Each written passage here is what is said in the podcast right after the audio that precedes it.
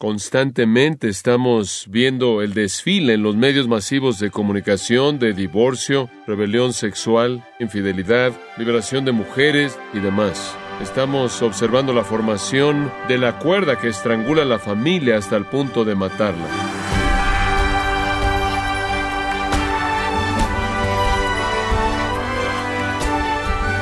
Sea usted bienvenido a esta edición de Gracia a vosotros con el pastor John MacArthur. Algunos creen que la sumisión en el matrimonio se resume a cumplir órdenes, nunca dar una opinión en decisiones importantes y callar lo que piensa. Pero, ¿es esto lo que la Biblia enseña acerca de la sumisión en el matrimonio? Y aún más, ¿es la sumisión exclusivamente para las esposas? John MacArthur hoy le muestra cómo eso puede afectar su matrimonio, conforme continúa con la serie titulada la familia, aquí en gracia vosotros. Ahora, para que entendamos lo que Dios dice acerca de la familia, realmente el mejor lugar al que podemos acudir es Efesios capítulo 5. Ahora, en esta maravillosa epístola que conocemos bien, la epístola de los Efesios, conforme Pablo comienza a entrar a este tema, él comienza, por lo menos, para nosotros, en el versículo 18, con una premisa muy importante, y vamos a comenzar ahí. Él dice, no se embriaguéis con vino, en lo cual hay disolución, antes bien, sed llenos del Espíritu. Realmente esa es la clave que abre el resto del pasaje. Una relación matrimonial correcta y una relación familiar correcta está edificada en una vida redimida y es capacitada y activada por el Espíritu Santo en obediencia a la palabra de Dios. Ahora observe el versículo 19 y 20. Hablando entre vosotros con salmos, himnos y cánticos espirituales, cantando en vuestro corazón al Señor. Permítame decirle algo. El Espíritu de Dios controla una vida. En donde hay una vida entregada a la palabra de Dios y la obediencia a la palabra de Dios, allí va a haber alabanza, es lo primero. El versículo 20 añade, dando siempre gracias por todo al Dios y Padre en el nombre de nuestro Señor Jesucristo. Le voy a decir una cosa, es muy difícil discutir con alguien que está agradecido por todo. Ahora, a partir de esas cosas fluye otro elemento. Versículo 21. Someteos unos a otros en el temor de Dios. No significa que usted tiene temor de Cristo. Simplemente dice, someteos unos a otros. Ahora, observe aquí, no estamos hablando de quién es. Esto no está hablando de esposas a sus maridos, no está hablando de hijos a sus padres, está hablando de todo el mundo. Pero esta es la plataforma, esta es la base de matrimonios significativos. Aquí hay un asunto espiritual aquí. No es cuestión de inteligencia, no es cuestión de planear salidas, citas. No es cuestión de comprarle a ella regalos, de comprarle a él regalos, de cocinar su platillo favorito. Esas son cosas agradables, pero con dos personas que viven de acuerdo con los estándares que acabamos de leer, no importaría que usted hiciera o no hiciera esas cosas. Eso no es lo que constituye una relación de gozo de por vida, pero la sumisión sí. Estamos hablando de un tipo genérico de sumisión, sin considerar ninguna relación específica dentro del contexto de una familia. La palabra someteos, por cierto, es una palabra muy vívida. Jupotazo significa alinearse debajo de, alinearse debajo de. Es un término militar. Somos llamados a colocarnos debajo de los otros. Esto es lo que constituye las relaciones significativas. Alguien controlado por el Espíritu de Dios, obediente a la palabra de Dios, lleno de gozo y alabanza y gratitud a Dios por todo detalle en su vida y dispuesto a someter su voluntad al resto de la gente. Eso es lo que estamos buscando aquí. Somos llamados a colocarnos el uno debajo del otro. Por cierto, este principio domina las escrituras, expresando la idea de humildad, expresando la idea de mansedumbre, es tan elemental para la virtud cristiana. Ahora, no sea que piensen que este es algún tipo de versículo aislado que simplemente se incluyó aquí. Está en todo el Nuevo Testamento. 1 Corintios 16, 16. Sométanse a todo mundo. Hebreos 13, 17. Sométanse a los líderes de la iglesia. 1 Pedro 2, 15, 2, 13 más bien. Sométanse a las leyes de la tierra. 1 Pedro 5, 5 sométanse a aquellos que son de mayor edad que ustedes. Santiago 4.7, sométanse a Dios y aquí sométanse el uno al otro. Esta es la idea de humildad. Si usted quiere regresar a Juan 13, puede ver esa ilustración maravillosa de esto, en donde Jesús lavó los pies de los discípulos y después les dijo, quiero que se amen los unos a los otros, así como los he amado. ¿Y cómo los amó? Lo suficiente como para humillarse a sí mismo, aunque él era el Dios encarnado, y lavó los pies sucios de un grupo de discípulos orgullosos, centrados en sí mismos, quienes estaban discutiendo acerca de quién iba a ser el mayor en el reino, el más grande en el reino, mientras que el Señor estaba al borde de entregar su vida por ellos. Usted puede ver Filipenses capítulo 2 y ver lo mismo. No hagan nada por contiendo por vanagloria, antes bien con humildad, estimando cada uno a los demás como superiores a sí mismos. Simplemente es algo estándar, en donde la vida de otro es más importante que la suya, sus anhelos, sus deseos, sus necesidades. Su vida es más importante que su vida. Entonces hace un lado su vida por la de ellos. Ese es un asunto espiritual. Versículo 4. No mirando cada uno por lo suyo propio, sino cada cual también por lo de los otros. Y esa es precisamente la actitud de Cristo, quien no estimó el ser igual a Dios como cosa que aferrarse, sino que lo hizo un lado y se humilló a sí mismo y se hizo obediente hasta la muerte, muerte de cruz. Ahora escuche, si los matrimonios y las familias van a cumplir con el propósito divino, esto es lo que está en juego y se convierte en un asunto de compromiso espiritual. Si estamos dispuestos a ser obedientes a la palabra de Dios y de esta manera permitir al Espíritu de Dios controlar nuestras vidas, si nuestros corazones están llenos con un gozo tan abrumador que cantamos canciones acerca de Dios, canciones espirituales acerca de nuestra propia conversión, himnos acerca del Evangelio, nuestros corazones están constantemente llenos de melodía, si estamos agradecidos por todo lo que viene en nuestra vida, si estamos dispuestos a someternos los unos a los otros en el temor de Cristo, esto es, a partir de devoción a Jesucristo, entonces vamos a tener relaciones significativas, pero fuera de una entrega abnegada a Dios y una devoción abnegada el uno al otro, no va a suceder. Y si usted ve a nuestra sociedad en la actualidad, usted puede ver que esa es exactamente la razón por la que no va a pasar. Porque la manera de pensar en la actualidad, la tendencia actual es el orgullo centrado en uno mismo, ¿no es cierto? Me voy a quedar contigo siempre y cuando me dé lo que yo quiero y cuando no me dé lo que yo quiero, yo me voy. En la actualidad el énfasis se encuentra en el individualismo, los derechos, las libertades, la autoestima y toda esa manera de pensar individualista es absolutamente mortal para cualquier tipo de relación matrimonial y familiar significativa. En ganar los derechos que los humanistas nos han tratado de vender, en ganar los derechos de la libertad individual, hemos perdido los privilegios de las relaciones significativas. El precio para nuestra libertad que hemos buscado, al final, va a ser el aislamiento y la soledad. La gente se vuelve como objetos que deben ser usados y descartados. Se vuelven como extraños y las familias son más bien un grupo de personas que no tienen relación unos con otros, que viven en un dormitorio, que están más interesados en satisfacerse a sí mismos que en dar, más deseosos de tener bienes materiales que relaciones, que anhelan más ser independientes que dependientes, que están más preocupados consigo mismos que con cualquier otra persona, de hecho, casi de manera exclusiva están preocupados solo por sí mismos, viendo a las mujeres o a los maridos como una carga, un obstáculo en su camino hacia la libertad y satisfacción personal, viendo a los hijos como una barrera para llegar a la satisfacción de su egoísmo abrumador.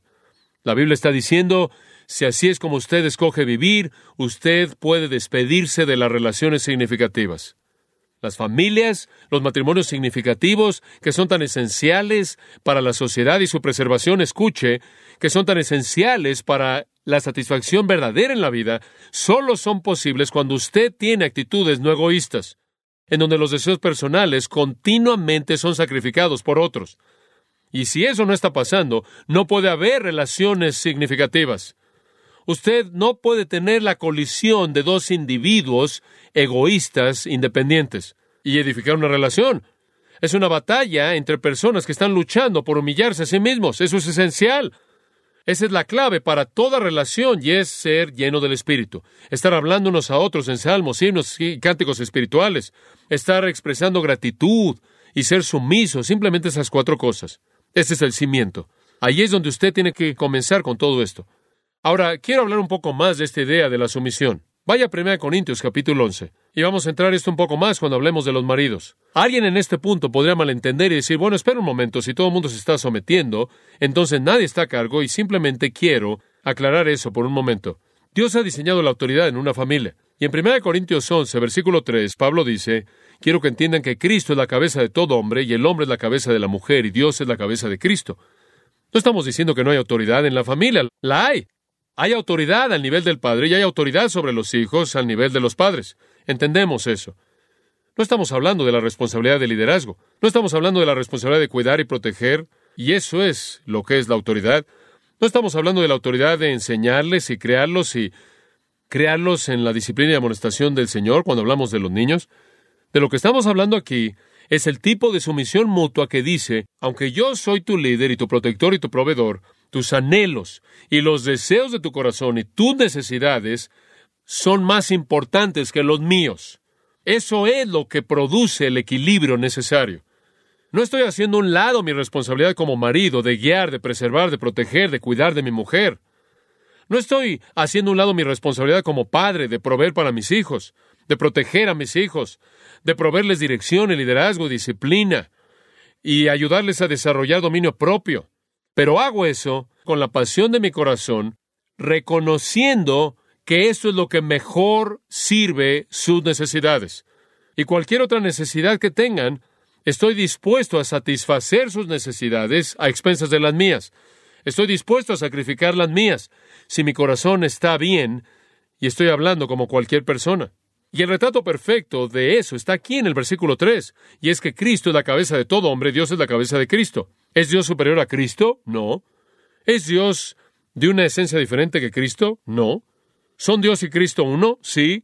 Simplemente significa que en la economía de la redención, Cristo se sometió a sí mismo a los propósitos y al plan y al poder del Padre, aunque siempre ha sido igual al Padre, sin embargo, se sometió. Y el Padre fue completamente sensible, considerado al corazón del Hijo. Cristo se sometió de manera total y dispuesta a las necesidades del hombre, se sometió a sí mismo a los propósitos del Padre, vino y presentó realmente lo que fue el acto más grande de amor abnegado jamás hecho en la historia, morir en la cruz para satisfacer al Padre y para satisfacernos. Él era Señor sobre la humanidad, Él era el soberano que se sometió, Él era el rey que se hizo siervo, Él fue el hombre rico que se volvió pobre, Él que no tuvo pecado, que llevó el pecado. Él que fue el autor de la vida, quien aceptó la muerte, Él fue Dios muriendo por el hombre. Esa es la actitud del corazón. No hay duda de que Él es la cabeza de todo hombre, sin embargo, Él es el siervo del hombre. El retrato aquí en el versículo 3 es maravilloso. Él, siendo igual a Dios, sin embargo, se sometió a Dios. Él estaba por encima del hombre, sin embargo, se sometió al hombre y a la necesidad del hombre. Él se agachó para satisfacer, para encontrarse con el hombre en el punto más profundo de la necesidad del hombre. En ambos planos vemos la ilustración de la sumisión de Jesús a la voluntad del Padre y a la necesidad del Hijo.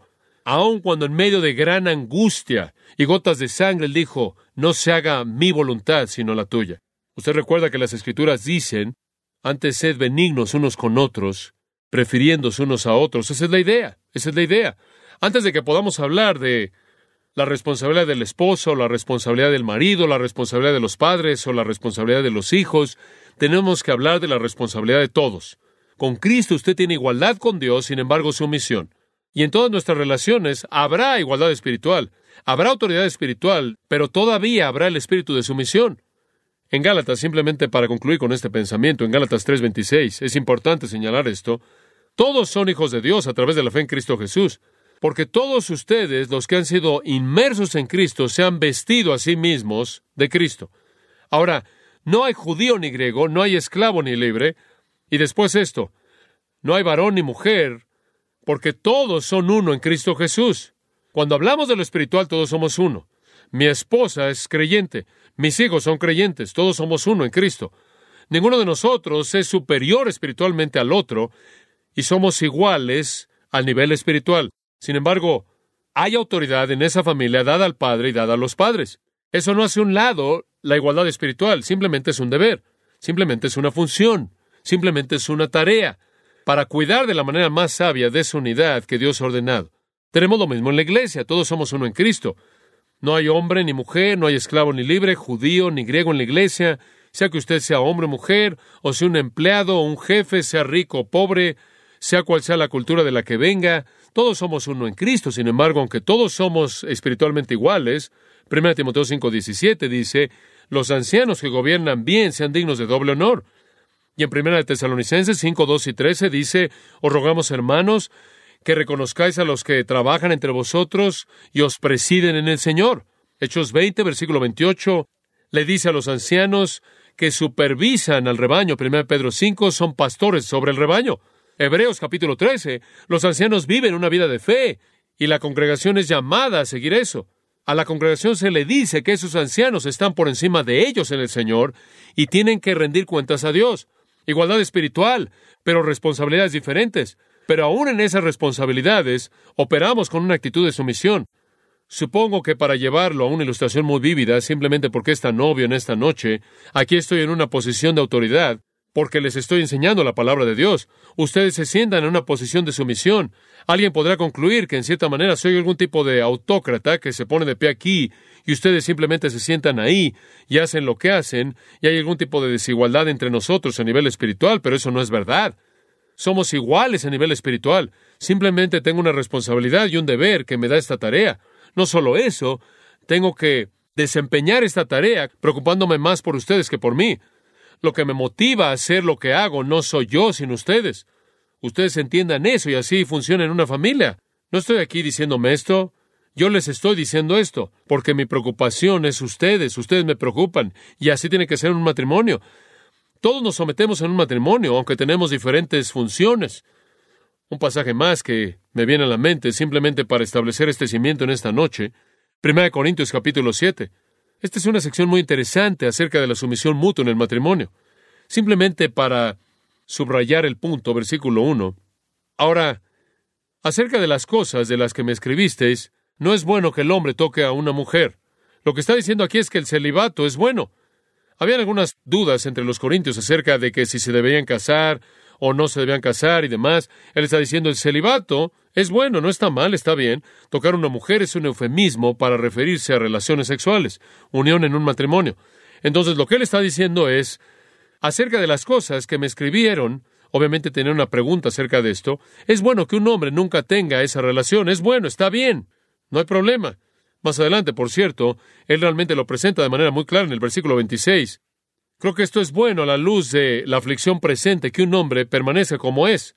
Y él quiere decir con esto que se quede soltero, que se quede así, está bien. Versículo 29.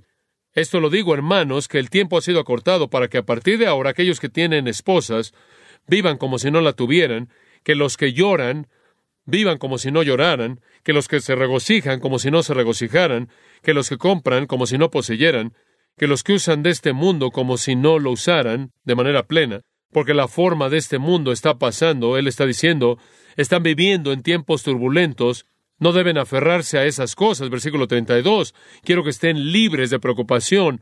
Uno que no está casado se preocupa por las cosas del Señor, cómo puede agradar al Señor. Pero el que está casado está preocupado por las cosas del mundo, de cómo puede agradar a su mujer. Escuche, el matrimonio trae complicaciones. Usted no puede estar totalmente concentrado en el Señor, tiene que estar preocupado por su esposa. Versículo 34, y de esta manera sus intereses están divididos.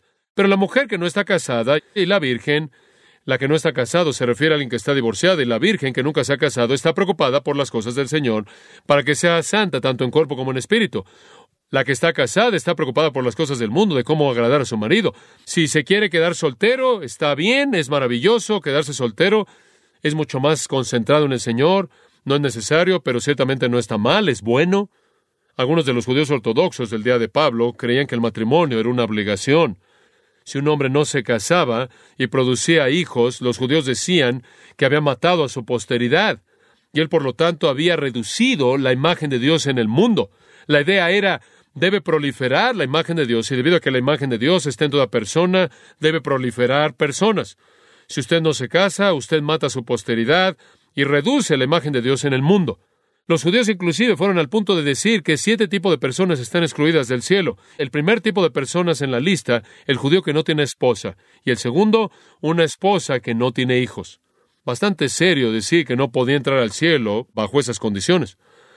Y probablemente eso es lo que dio lugar a estas preguntas, y Pablo está diciendo, ser soltero está bien, no está mal, pero versículo 2, debido a las inmoralidades, que cada uno tenga su propia mujer y cada mujer tenga su propio marido. Bueno, lo que él está diciendo aquí es que está bien ser soltero, pero debido a que las personas solteras pueden verse tentadas a caer en la inmoralidad, es mejor que se casen.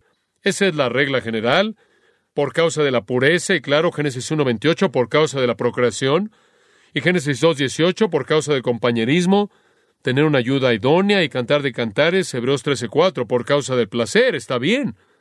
Por causa de la pureza, procreación, compañerismo, placer entonces es mejor si usted tiene esos anhelos y esos deseos hacia toda persona, el tener a su propia mujer o a su propio marido. Y después llegamos a los versículos 3 al 5, Y aquí es exactamente a donde vamos.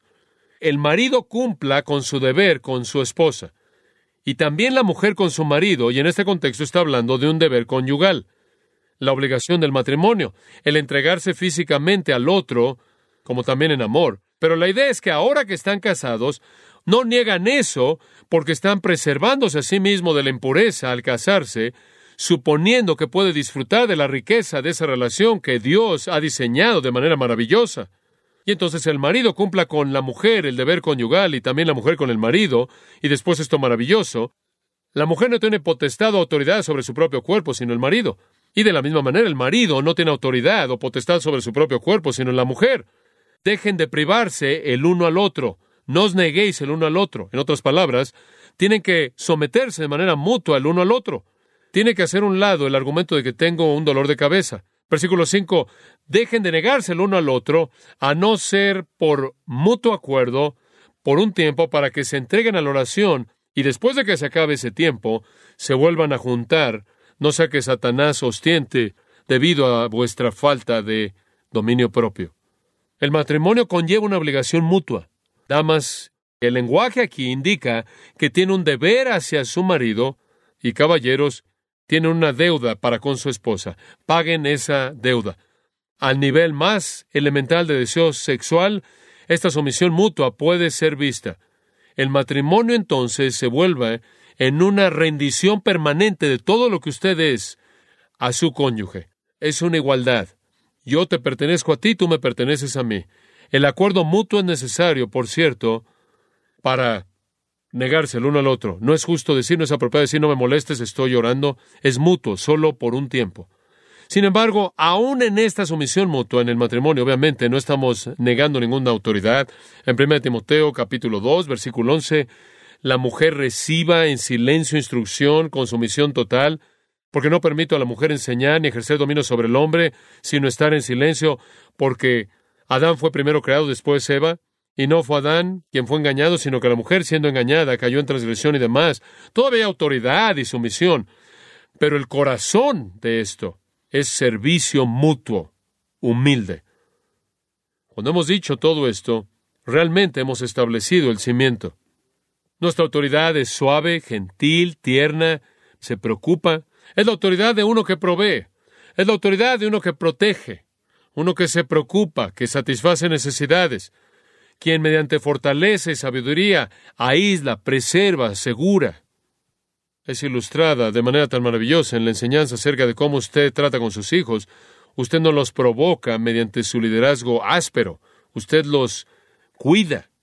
Y quiero decirle una cosa, si usted no comienza con esto, no hay mucha esperanza. De hecho, no hay nada de esperanza. Oh, supongo que usted podría morderse el labio y decir, nos vamos a quedar juntos por causa de lo que sea. Pero fuera de este tipo de patrón establecido en Efesios 5, el matrimonio y la familia se convierte en una lucha increíblemente difícil, muy insatisfactorio. Se convierte en una batalla por nuestros derechos individuales. Se convierte en un conflicto terrible y vemos cómo los conflictos se desarrollan. Cada año millones de parejas con esperanzas se comprometen entre sí mismas en el matrimonio o viven juntos con miras a desarrollar, edificar una vida y la mitad de ellas terminan en una pelea que parte el matrimonio. Y aquellos que se separan vuelven a casarse y dos terceras partes de ellos se vuelven a separar. Los ministros inclusive están diseñando servicios de divorcio. Me imagino como ver una película hacia atrás. El divorcio es una epidemia y en donde usted no tiene divorcio con frecuencia tiene conflicto o tiene una infidelidad continua. Los hombres con frecuencia son opresivos, desconsiderados y las mujeres también pueden ser desleales, no responden, buscan la liberación, los hijos no tienen verdaderos ejemplos y el caos es absolutamente trágico, absolutamente trágico. Entonces, cuando pensamos en este tema de la familia, tenemos que comenzar con estos asuntos espirituales. Y a partir de ahí podemos comenzar a hablar acerca de puntos específicos. Si usted tiene un corazón lleno del Espíritu, obediente, que está alabando, adorando, agradeciendo, usted tiene lo que es necesario para tener una familia maravillosa, un matrimonio maravilloso y una vida maravilloso. Cualquier otra cosa es una batalla por su propia voluntad, y eso es simple. Solo el poder del Espíritu Santo puede vencer esto y producir gozo. D.L. Moody, el evangelista, una vez le preguntó a su audiencia, le hizo una pregunta simple y dijo, quiero que me diga cómo saco el aire de un vaso. Y él lo sostuvo en su mano. Un hombre gritó, sáquelo con una bomba. Moody respondió, eso crearía un vacío y rompería el vaso. Y varias otras respuestas imposibles fueron presentadas, como voltear el vaso, y finalmente Moody se volteó y sacó agua ahí al lado del púlpito donde estaba el vaso, y levantó una jarra y llenó el vaso con agua y dijo, ahí está, ya se fue el aire. Es perfectamente simple. En ese sentido, puede eliminar todo el aire maloliente del matrimonio, pero no con las bombas de psicología humana, solo cuando llena su vida con el agua viva, el Espíritu de Dios y la verdad divina. Y esa es la clave. Ahí es donde tenemos que comenzar. Tiene que hacer ese compromiso. Si lo hace, puedo prometerle que toda la bendición de la gracia de la vida y el gozo del matrimonio y la familia serán suyos.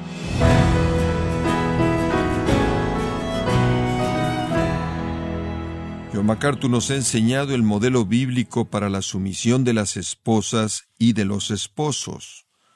Parte de la serie titulada La familia, aquí en gracia a vosotros. Estimado oyente, tenemos disponible el libro titulado Cómo ser padres cristianos exitosos, escrito por John MacArthur, un libro que le presenta los principios divinos establecidos por Dios para la crianza piadosa de los hijos. Puede adquirir Cómo ser padres cristianos exitosos en gracia.org o en su librería cristiana más cercana. También le recuerdo que puede descargar todos los sermones de esta serie La familia así como todos aquellos que he escuchado en días, semanas o meses anteriores, en gracia.org. Si tiene alguna pregunta o desea conocer más de nuestro ministerio, como son todos los libros del pastor John MacArthur en español, o los sermones en CD, que también usted puede adquirir, escríbanos y por favor mencione la estación de radio por medio de la cual usted nos escucha en Gracia a Vosotros. Es importante conocer no solo el país y ciudad de donde usted nos escucha, sino también la radio. Para quienes contactan nuestro ministerio por primera vez, pueden solicitar una copia del mensaje de promoción sin costo alguno, un mensaje por oyente únicamente. Si usted vive en los Estados Unidos o Puerto Rico, escríbanos a Gracia Vosotros, P.O. Box 4000 Panorama City, California 91412 o puede escribirnos a través del siguiente correo electrónico radio arroba En nombre del pastor John MacArthur, de nuestro productor David Torres y del personal, le damos las gracias, invitándole para que nos acompañe en la próxima edición y así juntos continuar desatando la verdad de Dios un versículo a la vez, en gracia a vosotros.